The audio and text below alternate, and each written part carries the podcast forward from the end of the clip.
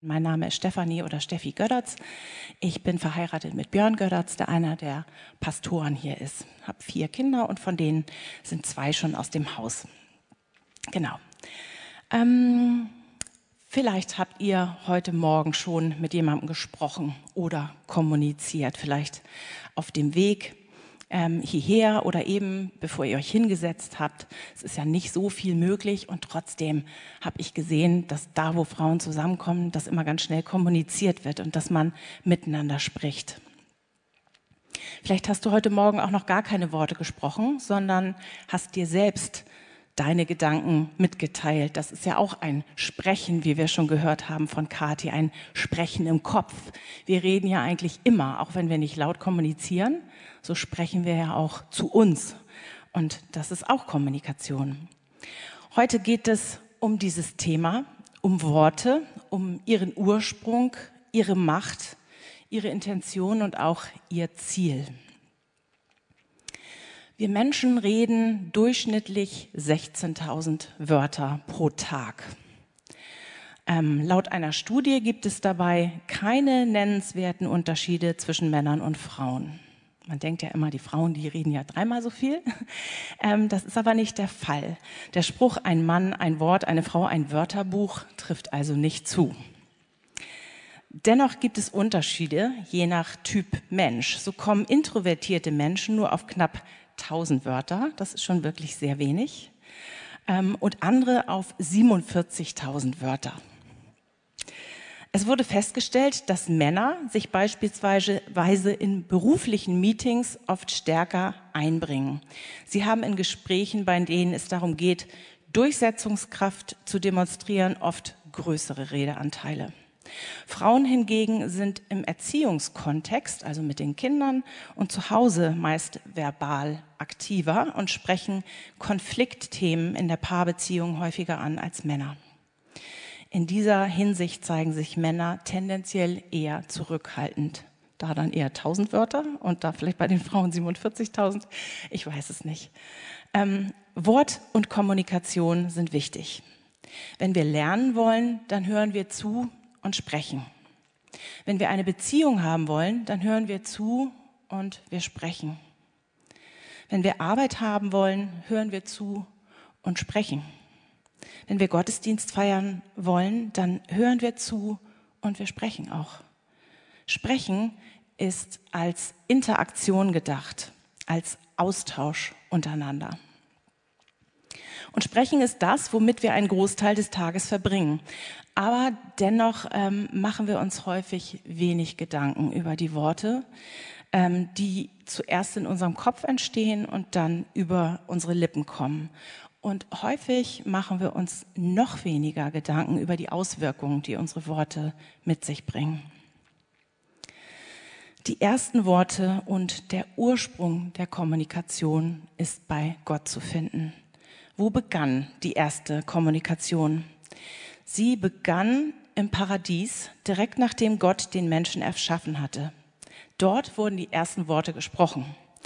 Und das waren nicht Worte, äh, die menschliche Ohren vernommen haben, nicht die Worte eines anderen Menschen waren da, ähm, waren zuerst zu hören. Nicht Adam sprach zuerst mit Eva oder umgekehrt, sondern Gott war der allererste, der sprach. Nachdem Gott die Menschen erschaffen hatte, lesen wir in 1. Mose 1, 28, segnete er sie und er sprach zu ihnen. Das heißt, der allmächtige Schöpfer und Herr entschied sich mit Menschen über Sprache in Beziehung zu treten. Er hätte ja auch andere Verständnismöglichkeiten wählen können, aber Gott wollte sich durch Worte verständlich machen. Die Sprache war das Mittel, mit dem Gott sich den Menschen offenbaren wollte. Durch seine Worte offenbarte er den Menschen sein Wesen, seinen Plan und auch seine Ziele. Das ist ein, ein riesiges Wunder. Vom Augenblick der Schöpfung an bleibt Gott nicht auf Distanz ähm, und auch nicht im Verborgenen. Er macht sich auch nicht unerreichbar. Er kommt den Menschen nah und er gebraucht Worte, Kommunikation zwischen ihm und den Menschen. Er tritt in Verbindung und kommuniziert. Gott ist im Garten Eden mit Adam und Eva gewandelt und hat sicherlich vieles mit ihnen besprochen, vieles erklärt, sich auch ihnen Anweisungen gegeben über das Neue und hat sich mit den Menschen ausgetauscht, so ganz natürlich, äh, was sie erlebt haben, wie es ihnen geht, wie sie sich fühlen. Das war wahrscheinlich eine ganz normale Kommunikation.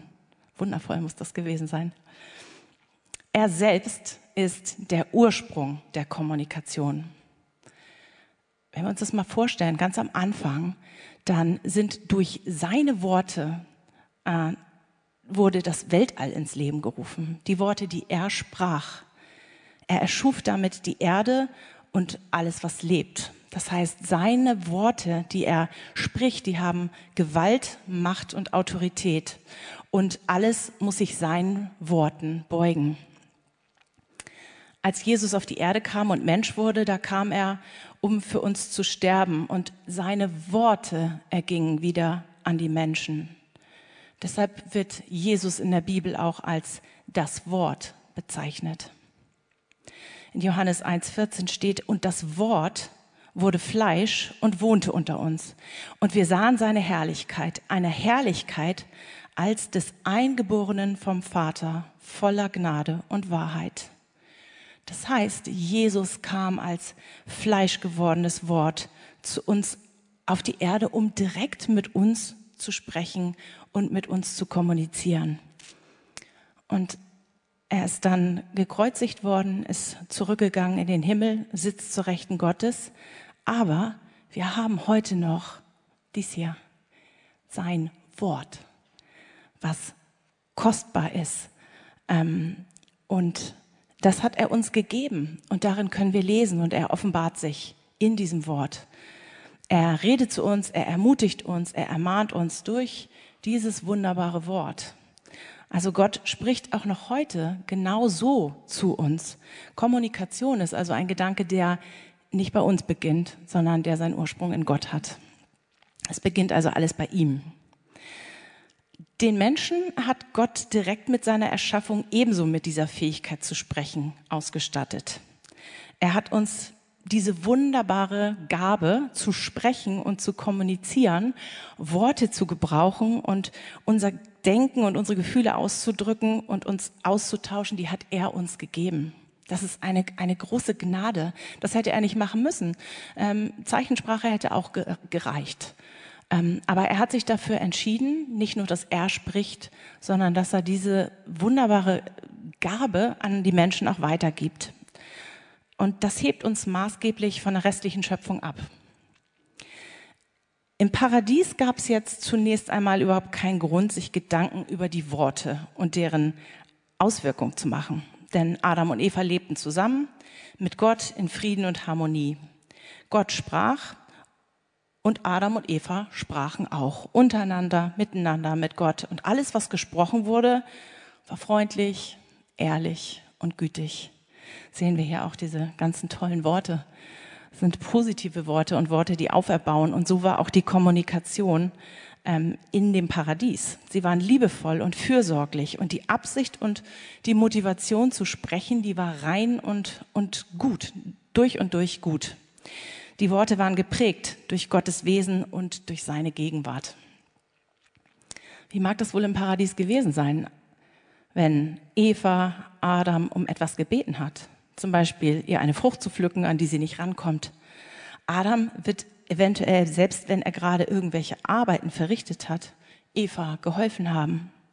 Eva wird sich, egal für welche Variante Adam sich entscheidet, gefreut haben, dass Adam ihr Wohl im Blick hat, selbst wenn er gesagt hätte, wart mal einen Moment, ich habe hier noch die Ziege zu füttern oder was auch immer. Ähm, sie hätte auch geduldig gewartet es gab überhaupt gar kein Konfliktpotenzial, was die Kommunikation angeht. Aber unser Zustand hat sich verändert. Wie ist unser Ist-Zustand heute? Wie reden wir miteinander? Ist die Kommunikation immer noch so wie im Paradies? Zunächst mal mögen wir sagen, also so gewaltig hat sich das Sprechen nicht verändert.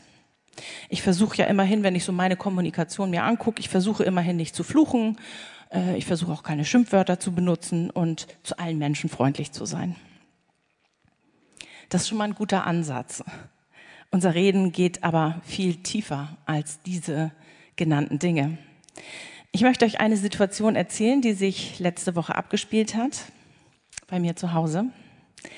Es ist Corona-Zeit und Lockdown, was bedeutet, dass zwei meiner äh, noch im Haus lebenden Kinder hauptsächlich zu Hause sind. Vormittags lernen sie oft digital für die Schule und ansonsten wird die Zeit mit irgendwelchen wichtigen und äh, manchmal auch weniger wichtigen Dingen gefüllt. Häufig sind sie allerdings mehr zu Hause als mein Mann und ich zusammen. Ich komme also mittags, etwas später als gewöhnlich, nach Hause und habe bestimmte Erwartungen an meine Kinder. Meine Gedanken waren, vielleicht haben sie ja schon wieder alles aufgeräumt. Schulsachen, die im Wohnzimmer ja meistens verteilt sind. Bei uns wird das dann immer alles im Wohnzimmer, findet das statt. Ähm, alles wieder fit gemacht, die Küche ist wieder ordentlich. Vielleicht haben Sie auch schon an das Mittagessen gedacht. Das war ja vorbereitet. Das musste ja schließlich nur noch in den Ofen geschoben werden und aufgewärmt werden. Leider wurden meine Erwartungen nicht erfüllt. Das Gegenteil war der Fall. Also ich kam nach Hause und äh, ich möchte das jetzt nicht so näher erläutern, aber es war jedenfalls nicht das, wo ich gedacht habe, ach, ich komme nach Hause und kann mich jetzt entspannen. Meine Erwartungen wurden nicht erfüllt. Es gab erstmal eine Standpauke zu vereinbarten Aufgaben, bei der meine Worte leider nicht von Geduld und Langmut geprägt waren, sondern sie waren eher genervt und vorwurfsvoll. Der häusliche Frieden war somit stark ins Wanken geraten. Und meine Worte waren der Auslöser. Vorwürfe und Beschuldigungen, also Worte, die nicht liebevoll auf die Vereinbarung hinwiesen, sondern anklagten, standen im Raum. Da es draußen sehr kalt war und es Minusgrade gab, das war ja letzte Woche noch so, heute haben wir 17 Grad plus am Wochenende, letztes Wochenende 17 Grad minus, ähm, da hatte mein Sohn eine schöne Idee. Er wollte Luftballons mit Wasser, gefärbt mit Lebensmittelfarbe, füllen und diese in den Schnee legen und abwarten, bis das Ganze gefriert. Und so hatte er das irgendwo gesehen in irgendeinem Tutorial. Da könnte man bunte Eiskugeln draus machen, die äh, dann schön anzusehen wären. Ähm, eigentlich eine schöne Idee. Kreativ. Leider klappte das Experiment nicht ganz, denn der Luftballon, der in der Küche mit Wasser und lilaner Lebensmittelfarbe befüllt war, rutschte vom Wasserhahn ab und verwandelte meine Küche in eine lila gesprenkelte Wohnlandschaft. Da ich eh schon genervt war, weil es alles nicht so lief, wie ich es mir dachte,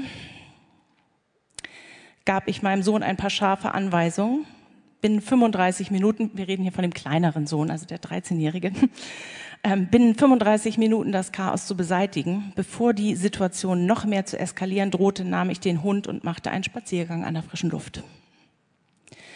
Kennt ihr ähnliche Situationen aus eurem Alltag? Ich glaube, dass wir alle von Momenten berichten könnten, in denen wir mit unseren Worten nicht so geredet haben, wie wir sollten und indem wir mit unseren Worten etwas nicht Gutes, sondern etwas Schlechtes bewirkt haben. Momente, in denen wir harsch waren, die Geduld verloren haben, zornig wurden und andere Menschen mit Worten verletzt haben. In Jakobus 3, 8 bis 10 steht, die Zunge kann kein Mensch zähmen, das unruhige Übel voll tödlichen Giftes. Mit ihr loben wir den Herrn und Vater und mit ihr fluchen wir den Menschen, die nach dem Bilde Gottes gemacht sind. Aus einem Mund kommen Loben und Fluchen. Ja, so sind wir Menschen. Das ist eine gute Diagnose. In einem Moment loben wir und im nächsten schimpfen wir schon wieder. Gerade waren wir beim Gottesdienst und haben Loblieder gesungen. Schon bricht zu Hause ein Streitgespräch aus. Es gibt unterschiedliche Bereiche, in denen wir uns hinsichtlich unserer Worte nicht richtig verhalten. Wie sieht es zum Beispiel aus mit Gerede oder übler Nachrede über andere, die gerade nicht anwesend sind? Oder mit Übertreibung, um Dinge spannender und interessanter klingen zu lassen? Vielleicht neigen einige hier auch eher zu Nörgeleien oder zu Anklagen. Sind die Worte, die wir benutzen, verletzend und rau Stellen wir uns mit unseren Worten und mit unserer Rede gern selbst zur Schau? Jeder und jede hier wird wissen, auf welchem Gebiet sie geneigt ist, da zu versagen. Offensichtlich ist, dass wir nicht mehr in der paradiesischen Welt von 1. Mose 1 leben, wo jedes gesprochene Wort im Einklang mit Gottes Normen steht. Aber was, gehen wir mal weiter, was genau ist jetzt heute anders? Unsere Worte sind nämlich nicht das eigentliche Problem. Die Worte haben eine Wurzel, eine Quelle. Jesus gebraucht ein Bild in der Bibel, das steht in Lukas 6, 43, in dem unsere Worte mit der Frucht eines Baumes verglichen werden. Dort steht, denn es gibt keinen guten Baum, der faule Frucht trägt und keinen faulen Baum, der gute Frucht trägt. Denn jeder Baum wird an seiner eigenen Frucht erkannt. Das heißt, ein guter Baum bringt gute Frucht, ein fauler bringt faule Frucht. Unsere Worte und unser äußerliches Verhalten sind wie Früchte an einem Baum. Sie sind sichtbar, weil sie an der Oberfläche sind. An den Früchten lässt sich aber erkennen, wie die Wurzel ist. Handelt es sich um einen kranken Baum oder handelt es sich um einen gesunden Baum? Und der Vers geht noch weiter. Dort steht, ein guter Mensch bringt Gutes hervor aus dem guten Schatz seines Herzens und ein Böser bringt Böses hervor aus dem Bösen. Denn, und das ist bekannt, denn wes das Herz voll ist, des geht der Mund über. Das heißt, das, was in unserem Herzen ist, das, womit wir uns füllen, das kommt auch raus, sei es Gutes oder weniger Gutes. Es gibt also demnach eine geistliche Verbindung zwischen Mund und Herz. Das Herz kann ein Schatz sein für gute Dinge oder ein Ort, aus dem Böses hervorgeht. Der Mund ist vom Herzen abhängig. Er ist sozusagen angekoppelt ans Herz und wir sprechen nur die Dinge aus, die in unserem Herzen zuvor gereift sind. Wenn das Herz gefüllt ist mit Wut und Zorn, dann werden auch schnell wütende und zornige Worte als Frucht aus dem Mund herauskommen. Die Wurzel des Baumes ist hier ein Symbol für unser Herz. In meinem persönlichen Beispiel begann das Übel nicht erst mit meinen Worten, nicht erst als ich in der Küche stand und dachte, es darf nicht wahr sein jetzt und dann diese Worte aus meinem Mund kamen. In meinem Beispiel begann es schon viel früher. Und ich glaube, das ist, ähm, wenn wir unsere Worte mal genau unter die Lupe nehmen, ist es immer so. Es begann, als ich in meinem Herzen eine Unzufriedenheit über die Situation spürte. Der Unmut hatte seinen Ursprung vorher in meinem Herzen. Probleme mit unseren Worten offenbaren Probleme in unseren Herzen. Und häufig schieben wir unsere bösen Worte lieber auf die Umstände, wie das Wetter, Tagesablauf, mit dem falschen Bein aufgestanden, Finanzen oder auch die Arbeit vielleicht auch auf Menschen, die uns zu diesen bösen Worten gebracht haben. Der Partner, die Kinder, die Kollegen, Geschwister in der Gemeinde. Aber dies alles ist nicht verantwortlich für die Worte, die wir gebrauchen und die schlechten Worte. Das alles sind nur Gelegenheiten, in denen sich zeigt, wie unser Herz in diesem Moment wirklich tickt. Das ist es, was sich seit dem Paradies verändert hat. Es ist unser Herz. Adam und Eva brauchten sich zunächst aus diesem Grund keine Gedanken über ihre Worte zu machen. Ihre Kommunikation war perfekt, was daran lag, dass ihre Herzen rein waren. Sie waren nicht gefüllt mit bösen Gedanken und mit Sünde. Das kannten sie damals noch gar nicht. Sie brachten gute Frucht aus dem guten Schatz ihres Herzens hervor. Aber durch den Sündenfall zog das Böse in unsere Herzen ein und verseuchte das Wesen. Und jeder wird jetzt mit diesem verseuchten Wesen geboren. In dem Moment, als Adam und Eva im Paradies dem Bösen mehr Glauben schenkten als Gott ihrem Herrn, zog Misstrauen gegen ihn ins Herz ein.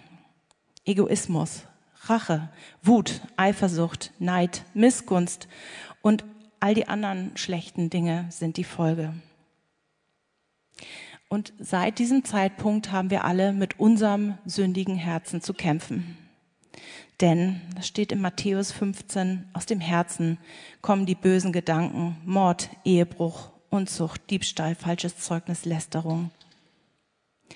Die schlechten Worte sind also die Frucht des bösen Herzens. Wie kommen wir nun zu guten Früchten? Wie können wir nun unsere Worte verändern? Wie kommen wir zu Worten, die Gott verherrlichen und ihm in unserem Leben die Ehre geben? Denn dazu hat Gott ja Kommunikation auch gemacht, dass wir ihn damit ehren und für ihn ein Beispiel sind. Ich glaube, es ist deutlich geworden, dass es nicht ausreißt, sich ausreicht, sich zusammenzureißen, damit wir unsere Worte unter Kontrolle bekommen. Das kann manchmal hilfreich sein, bis zehn zählen, sich umdrehen, rausgehen. Für den Moment, aber nicht auf lange Frist und nicht auf eine lange Zeit. Da brauchen wir mehr. Wenn wir das nämlich nur versuchen, dann doktern wir nur an den Symptomen herum und nicht an der Ursache, die ja tief im Herzen zu finden ist. Ähm, wir haben vorhin gehört, dass ein kranker Baum eine schlechte Wurzel hat und somit auch schlechte Frucht bringt. Aber wie wird denn ein Baum gesund? Wie kommen wir denn von einer kranken Wurzel zu einer gesunden Wurzel? Die Bibel sagt, wir brauchen ein neues Herz. Wir benötigen einen radikalen Eingriff am Baum. Es muss nämlich die Wurzel ausgetauscht werden. Und das schenkt Gott uns bei der Wiedergeburt, wenn wir erkennen, dass wir Sünder sind und dass wir nicht so leben, wie Gott es möchte, dass wir spüren und wissen, wir sind getrennt von Gott und wir brauchen Vergebung. Gott nimmt eine Operation vor und schenkt uns ein komplett neues Herz. Das Alte mit seinen Leidenschaften und Begierden ist nicht brauchbar für Gott. Wenn man versucht, aus einem Herzen, was Gott nicht kennt, wohlgefällige Reden zu bekommen, dann wird man scheitern. Es ist so, als versuche man den kranken Baum, der nur faulige Früchte hervorbringt, an den saftige und glänzende Früchte zu kleben, die aber keine Verbindung zum Baum haben. Und das geht auf Dauer schief. Jesus möchte uns mit einem neuen Herzen beschenken in Hesekiel 11 steht, und ich will ihnen ein anderes Herz geben und ihnen einen neuen Geist, ihnen einen neuen Geist geben, und ich will das steinerne Herz wegnehmen aus ihrem Leib und ihnen ein fleischernes geben. Und deshalb, wenn du heute Morgen hier bist und du hast noch keine Beziehung zu Jesus Christus, dann bringe zuerst den kranken Baum, das alte Herz, was noch getrennt von Gott ist, was sich noch nicht unter seine Herrschaft und Autorität gebeugt hat zu ihm und lass ihn gesunden. Wie geht das? Indem du betest, dass Gott dir deine Schuld vergibt, weil er für dich am Kreuz gestorben ist und weil alles, was in deinem Leben bisher schiefgelaufen ist, er getragen hat und du dadurch die Verbindung zu Gott hast, indem du diesem Jesus glaubst, der am Kreuz für dich geblutet hat und der alles vergeben hat, was du verkehrt gemacht hast indem du ihm deine Lebensführung übergibst und ihm vertraust. Und dann fängt es an, dass wir ein neues, eine neue Wurzel haben. Unser Herz wird neu gefüllt an der richtigen Quelle. Und langsam werden wir merken, dass uns andere Dinge beschäftigen und dass das auch unsere Kommunikation ja mit einnimmt, dass wir anders sprechen. Wir brauchen dazu auch die richtige Nahrung. Wenn wir eine Beziehung zu Jesus haben, dann beginnt der Heilige Geist uns von innen her zu verändern. Unser Herz beginnt nicht mehr schlechte Frucht, sondern gute Frucht zu produzieren. Und dieser Prozess dauert ein Leben lang. Der ist nicht fertig, selbst wenn wir ganz alt sind, sondern unser Herz wird immer noch Sünde produzieren. Unser Vater ist derjenige, der einen neuen, grundlegenden Anfang schenkt, aber dennoch werden wir weiterhin mit bösen Worten und mit schlechtem Verhalten kämpfen. Unsere Aufgabe ist es, den Boden zu prüfen, der die Wurzeln umgibt. Nur eine Wurzel, die mit den richtigen Nährstoffen und genügend Wasser versorgt wird, kann dem Baum die Kraft geben, gute Frucht hervorzubringen. Übertragen bedeutet das, zu überprüfen, ob wir im Evangelium gegründet sind. Bekommt unser Herz, in dem Gottes Geist wohnt, genug Nährstoffe? Füllen wir uns mit den Worten der Bibel und sind wir verwurzelt, die Wahrheiten aus Gottes Wort in unser Herz auch wirklich aufzunehmen, so dass wir auch im Alltag darauf zurückgreifen können.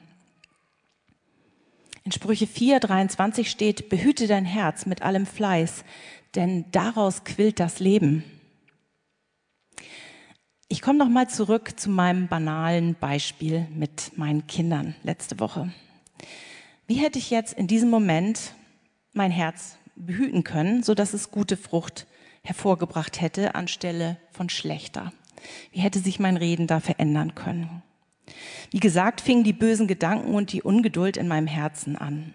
Vielleicht schon auf dem Heimweg von der Arbeit, als ich von falschen Erwartungen gepackt wurde. Meine Kinder hätten zu Hause schon alles perfekt im Griff, damit ich mich ganz wohlverdient entspannen könnte. Sie hätten das Essen vorbereitet, damit ich nicht mehr kochen muss. Schließlich hatte ich sicherlich einen viel anstrengenderen Tag als Sie. Es sind ja manchmal dann so Lügen, die wir so glauben und die wir uns dann eigentlich selber predigen und uns selber das sagen. Indem ich mehr über das nachgedacht hätte, was gerade in meinem Herzen brodelt und sich zusammenbraut, über die falschen Erwartungen und Wünsche, hätte ich die falschen Motive vorher entlarven können. Wäre ich aufmerksamer gewesen, dann hätte ich in diesem Moment zu Gott laufen können im Gebet. Und ich hätte ihn bitten können, Herr, stelle eine Wache an meinen Mund und bewahre die Tür meiner Lippen. Psalm 141, 3. Ich hätte mich darauf besinnen können, dass auch meine Kinder die Erledigung ihrer Aufgaben nicht immer genau vor Augen haben, so wie ich ja auch nicht. Sie sind Sünder wie ich, sie machen Fehler und sie versäumen Dinge. Noch dazu, wenn die Aufgaben nicht wirklich so abgesprochen waren, sondern eher meinem Wunschdenken entsprachen. Dazu kommt, dass der Lockdown auch für Sie herausfordernd ist und sämtliche Facetten mit sich bringt. Ich hätte daran denken können, dass Gott alles, so auch diese Situation in der Küche geplant hat und in seiner Hand hält. Ich hätte die Situation sogar nutzen können, um Barmherzigkeit und Freude über ihren Fleiß beim digitalen Lernen am Vormittag und die Idee meines Sohnes, kreativ zu sein, auszudrücken. Gottes Pläne für die Tage sind häufig nicht identisch mit unseren eigenen. Wenn ich mir diese Wahrheiten vor Augen gehalten hätte, dann wären meine Worte bestimmt nicht so genervt und destruktiv gewesen. Wenn wir unser Herz aufmerksam betrachten und im Blick haben und mit Wahrheiten der Bibel füttern, dann wird das unser Herz verändern und dann werden wir gute Frucht hervorbringen. Und das zeigt sich dann auch an unseren Worten. Und das ist die einzige Möglichkeit, wie sich dieser Baum und die Früchte verändern können. Nicht indem ich mich zusammenreiße und es diesmal schaffe und die nächsten fünf Male wieder nicht, sondern indem ich permanent und ständig mir das Richtige für mein Herz ähm, zu Gemüte führe und mein Herz versorge. Warum ist es denn überhaupt so wichtig, ähm, dass wir gute Worte benutzen? Man könnte ja sagen, pff, ja gut, dann ist es halt so. Ist nicht mein Gebiet, man kann ja nicht in allem gut sein, dann ja, ist halt nicht meins. Worte zu benutzen, die nett und freundlich sind. Geht es nur um gute Frucht? Um das beantworten zu können, müssen wir Gottes Absicht mit unseren Worten verstehen. Uns sind Worte gegeben, um Gott zu dienen und ihm die Ehre zu geben. Und bei der Wahl der Worte müssen wir bedenken, dass unsere Worte eben Macht haben. Wer unvorsichtig herausfährt mit Worten, sticht wie ein Schwert. Aber die Zunge der Weisen bringt Heilung, steht in Sprüche 12. Das heißt, mit Worten können wir verletzen wie mit einem Schwert. Und ich denke, jeder von uns, jede von uns wurde schon verletzt durch Worte und kann nachvollziehen, wie schmerzhaft das sein kann. Die Zunge der Weisen aber bringt Heilung. Die Weisen sind die, die nach Gott fragen und nach seinem Willen. Und unser Reden kann also Heilung bringen. Wenn wir uns das mal vorstellen, wir können mit unseren Worten, Worten destruktiv sein und verletzend und ja, Menschen Verletzungen zufügen und unsere Wörter können heilsam sein. Die Worte, die wir reden, bewirken etwas in anderen Menschen. Sie können, wir können sie also auferbauen und ihnen eine Hilfe sein und wir können sie ermutigen, segnen und Trost zusprechen. Und wenn wir überlegen, wie wir sprechen, dann müssen wir zwei Dinge beachten. Wir sprechen immer als Botschafter für Jesus. Jesus stellt jeden von uns an einen bestimmten Ort, in bestimmte Situationen. In diesen Umständen stehen wir, um Gott zu verherrlichen und um auf ihn hinzuweisen. Ein politischer Botschafter ist jemand, der von seinem Heimatland beauftragt wurde, in einem anderen Land zu leben und die Botschaft oder den Charakter seines Staatsoberhauptes zu repräsentieren. Kein Botschafter besitzt die Freiheit zu tun und zu lassen, was er persönlich möchte. Und so ist es auch bei uns. Wir sind Botschafter, Botschafter für Jesus, die auf der Erde leben die auf das himmlische Reich hinweisen sollen. Wir können keine erfolgreichen Botschafter sein, wenn es uns hauptsächlich um unsere eigenen Interessen geht. Jesus hatte ein einziges Interesse, nämlich auf seinen Vater hinzuweisen. Alle Worte, Wunder und Taten dienten nur diesem einzigen Zweck. Und wir sind ebenso dazu berufen, als Gottes Kinder den König zu repräsentieren und für ihn zu sprechen, damit Menschen, die diesen König in uns erkennen, ihm nachfolgen. Dieser Gedanke, dass ich zuallererst ein Botschafter für Jesus bin, kann in den verschiedenen Situationen helfen. Es zeigt mir, was ich sagen soll. Was kann ich einem Menschen sagen, der mit dem Weg hadert, den Gott gerade mit ihm geht? Was sage ich meinem Kind, wenn es falsche Wege einschlägt? Oder was sage ich den nicht christlichen Freunden? Wenn mir in diesem Moment klar ist, dass ich für den König spreche, dann werde ich andere Dinge sagen, als wenn es mir um mich selbst geht und um mein Königreich. Das war das Erste. Wir sprechen als Botschafter. Das Zweite, wir sollen in der Art und Weise des Königs sprechen. Ein Botschafter ist nicht nur dazu berufen, das zu sagen, was der König sagen würde, er ist auch aufgerufen, es in der Art und Weise zu sagen, wie es der König tun würde. Unsere Sprechmethode ähm, soll die Art und Weise widerspiegeln, wie Gott mit seinen Menschen umgeht.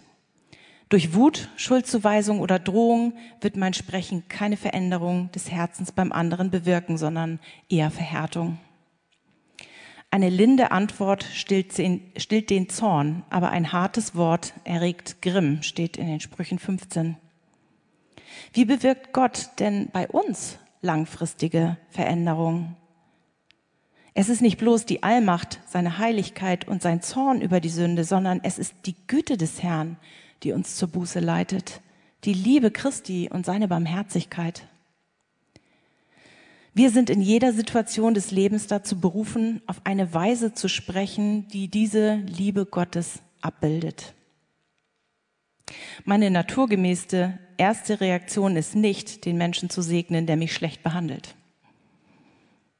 Es ist nicht meine erste Wahl, das Böse mit Gutem zu bekämpfen oder sanftmütig und demütig Provokation zu ertragen. Das kennen wir alle. Ne? Wenn es ganz plötzlich kommt, dann Möge Gott uns Gnade geben, dass wir uns nicht versündigen und zurückschlagen oder uns verteidigen oder mit Worten anfangen zu kämpfen. Jesus hat uns vorgelebt, was wir sprechen sollen und wie seine Methode aussieht. An ihm sehen wir den Inhalt, der sich immer auf seinen Vater bezogen hat und die Art und Weise, die immer liebevoll und sanftmütig war. In Wort und Tat hat er uns ein Beispiel gegeben bis zum Kreuz, bis dorthin, tat er, was sein Vater ihm aufgetragen hatte. Und indem er betete, Vater, vergib ihnen, denn sie wissen nicht, was sie tun. Bis zuletzt war er sanftmütig, sogar denen gegenüber, die ihn dann ans Kreuz schlugen und töteten. Gott will uns in uns ein Werk tun und will sein Reich bauen. Worte sind in seinem Plan ein wichtiges Werkzeug, was Gott da verwendet. Und Jesus will sich in uns und durch uns verherrlichen und dazu benutzt er eben auch unsere Worte. Deshalb in Epheser 4, 29, lasst kein faules Geschwätz aus eurem Mund gehen, sondern redet, was gut ist, was erbaut, was notwendig ist, damit es Segen bringe denen, die es hören. Wir reden den ganzen Tag, aber vor diesem Hintergrund sollten wir uns selbst mal reflektieren und fragen, was ist gut? Was erbaut eigentlich andere? Was ist eigentlich notwendig? Was ist vielleicht auch überflüssig, damit ich ein Segensträger für Jesus bin? Und zuletzt, wir können nur mit Jesus im Kampf mit den Worten siegen. Wenn wir bedenken, dass wir als Botschafter und zudem in einer Art und Weise sprechen sollen, die Gott abbildet, dann ist das eine hohe Norm, zu der uns Jesus auffordert. Und ich weiß nicht, wer von uns hier sagen kann, klar, kein Problem, das mache ich, ich setze das ab morgen um. Schalter rumdrehen. Wir haben gehört, das ist schwierig, das schaffen wir nicht. Wer unter uns muss nicht in aller Ehrlichkeit ausrufen, Herr, ich bin so weit von deiner Berufung entfernt. Komm und hilf mir, sei du meine Stärke, denn ohne dich bin ich verloren, ohne dich schaffe ich das nicht. Wenn man in der Bibel liest, wen Gott sich aussuchte, um für ihn zu sprechen, dann lesen wir, dass es den Menschen damals nicht anders ging als uns heute. Jesaja bekannte, weh mir, ich vergehe, denn ich bin unreiner Lippen und wohne unter einem Volk von unreinen Lippen. Das heißt, er selbst hat auch gesagt, wie, wie ich, ich kann das nicht, ich schaffe das nicht. Auch Jeremia sagte, Herr, ich tauge nicht zu predigen, ich bin zu jung. Daniel war sprachlos, als Gott ihm eine Vision gab, die er weitergeben sollte. Auch unter den Jüngern waren die meisten nicht die geborenen Redner. Mose ist das beste Beispiel dafür, dass Gott Menschen beruft, für ihn zu sprechen, die eigentlich für diese gewaltige Aufgabe völlig ungeeignet sind. Mose erinnert Gott bei seiner Berufung, ach mein Herr, ich bin von jeher nicht beredt gewesen, denn ich habe eine schwere Sprache und eine schwere Zunge. Die Menschen, die Gott ausgesucht hatte, waren ganz durchschnittliche Menschen wie wir. Und Jesus wusste schon vorher, dass keiner von ihnen in der Lage sein wird, ihn einwandfrei zu repräsentieren oder für ihn zu sprechen. Aber er hat sie trotzdem ausgesucht. Und Gott kennt auch unser Herz und auch unsere Worte, die Wurzel und er kennt die Frucht. Für uns gilt ebenso wie für die anderen, unsere Verfehlungen, auch durch unsere Worte, sind am Kreuz. Jesus hat sie getilgt durch sein Blut. Und deshalb dürfen wir kommen, wie wir sind, mit all unseren Defiziten. Und Jesus lädt uns ein, bei ihm zu lernen. Er ist der Einzige, der uns lehren kann, denn er ist das vollkommene Wort Gottes, gesandt, um uns zu dienen. Er ist demütig und treu und ein Lehrer der Sünder. Sein Versprechen ist, dass er das Werk, was er angefangen hat, in uns auch vollenden wird. Er hat sich mit uns auf ewig verbunden und sein Geist wohnt in uns, um uns in sein Bild zu verwandeln. Und deshalb lasst uns nicht niedergedrückt sein von dem, was wir jetzt heute Morgen gehört haben, wo wir gesagt haben, das ist so viel, wie soll ich das jemals umsetzen? Nicht durch unsere Sünden, nicht durch unsere Verfehlung, durch unsere Worte, sondern lasst uns aufsehen zu Jesus, dem Anfänger und Vollender unseres Glaubens. Zum Schluss, lass dir wohlgefallen die Rede meines Mundes und das Gespräch meines Herzens vor dir, Herr, mein Fels und mein Erlöser. Psalm 19. 15.